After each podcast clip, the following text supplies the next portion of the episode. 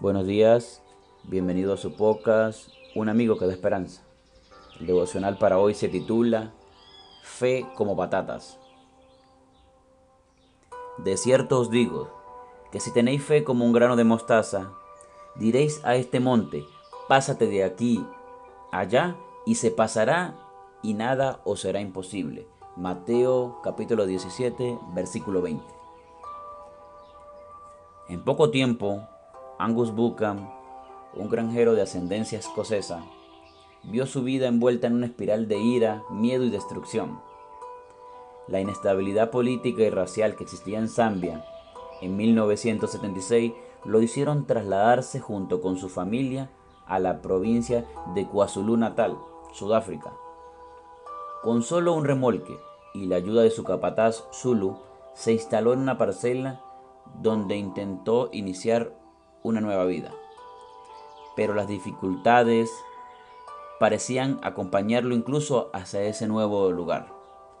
Hasta cierto día, convencido por su esposa Jill, aceptó la invitación de asistir a una iglesia local, donde motivado por el testimonio de otros feligreses, decidió entregar su vida a Cristo. Pero Angus fue más allá de asistir semanalmente a la iglesia. Resolvió poner la palabra de Dios en práctica en su vida cotidiana y hacer de la predicación un ministerio personal. Desde el mismo momento que por fe comenzó a reclamar las promesas de Dios para él y su nación, una nueva perspectiva abrió delante de él sus ojos. En cierta ocasión, una sequía sin precedentes afectó la región de KwaZulu Natal.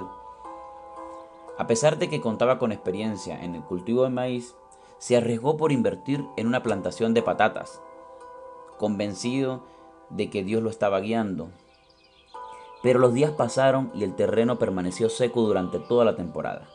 No hubo una sola muestra de crecimiento de las plantas, ni brotes ni hojas, y mucho menos una floración.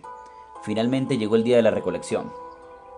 Contra todo pronóstico ese año, Angus obtuvo una espectacular cosecha de patatas gigantes, que crecieron ocultas al igual que la fe de su poseedor.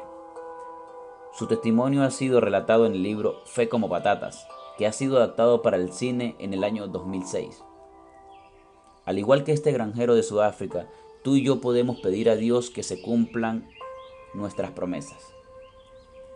La Biblia contiene cerca de 3.600. ¿Crees tú que Dios se ha equivocado haciendo tantos compromisos? Nada de eso. Por el contrario, el Señor espera que sus hijos confiando en Él, soliciten el cumplimiento de su palabra. ¿Por qué no buscas entonces la promesa que necesitas que se cumpla en este día?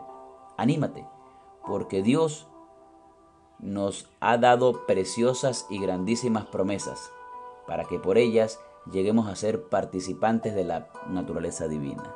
Que el Señor te bendiga y nos vemos mañana para un nuevo devocional.